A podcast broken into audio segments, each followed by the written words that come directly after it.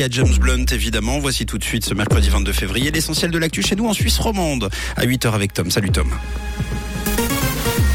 Bonjour Mathieu, bonjour à tous. Au sommaire de l'actualité, les Verts veulent débrancher 60% du parc nucléaire suisse. Les médecins homéopathes se font de plus en plus rares avec les années et une journée avec un peu de pluie pour aujourd'hui.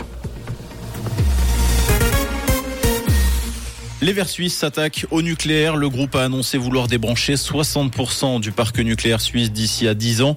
D'après le quotidien 24 heures, lors de la session parlementaire qui débute lundi, le parti va demander d'inscrire dans la loi sur l'énergie nucléaire que les installations existantes doivent être mises à l'arrêt. Besnao 1 et 2 en 2027, Gusgen en 2032 et Leibstadt en 2037. Les Verts rappellent dans les journaux de Tamedia que le peuple a voté la sortie du nucléaire et qu'en posant un cadre strict et en imposant une date pour les fermetures, nous nous donnions clairement les moyens d'avancer sur le développement d'énergies alternatives. Les médecins homéopathes toujours moins nombreux en Suisse. D'après les chiffres avancés par le Tagesanzeiger, le nombre de praticiens homéopathes reconnus est passé de 293 à 174 depuis 2005 en Suisse. Cette pratique serait moins populaire. Chaque année, ce sont seulement 4 à 5 médecins homéopathes qui obtiennent un certificat. C'est trop peu pour rattraper cette baisse. Cette tendance est surprenante étant donné que ces prestations sont depuis 2017 remboursées par l'assurance maladie. Le canton de Genève a porté plainte contre les militants d'Extinction Rébellion qui avaient peint une bande cyclable à Vernier. Nous ne pouvons pas tolérer ce type d'action illégale et dangereuse. Déclaration ce matin dans la tribune de Genève du conseiller d'État en charge du département des infrastructures, Serge Dalbousco. La faute, la fausse piste cyclable a été effacée et une plainte a donc été déposée. Par cette action, les militants voulaient dénoncer la lenteur du canton pour créer des infrastructures pour les cyclistes. Près de 500 personnes ont été victimes d'attaques de loups dans le monde entre 2002 et 2020. En se concentrant uniquement sur l'Amérique du Nord et l'Europe, les chiffres des attaques tombent à 99.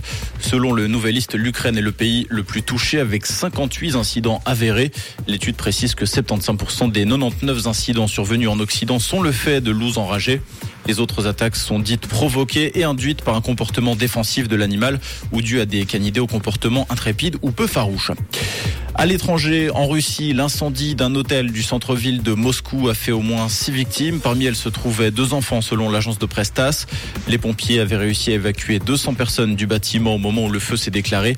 Les enquêteurs pensent que l'incendie a été provoqué par un client. En tennis, Leandro Riedi tient sa première victoire sur le circuit ATP. Le Zurichois s'est offert le scalp du français Arthur Riedengleich au premier tour de l'ATP 250 de Marseille. Il rejoint donc les huitièmes de finale où il affrontera le polonais Hubert Hurkacz. Stan Wawrinka joue lui ce soir face à un autre français qu'il connaît bien pour l'avoir battu la semaine dernière à Rotterdam. Il s'agit de Richard Gasquet. Début de la rencontre à 20h.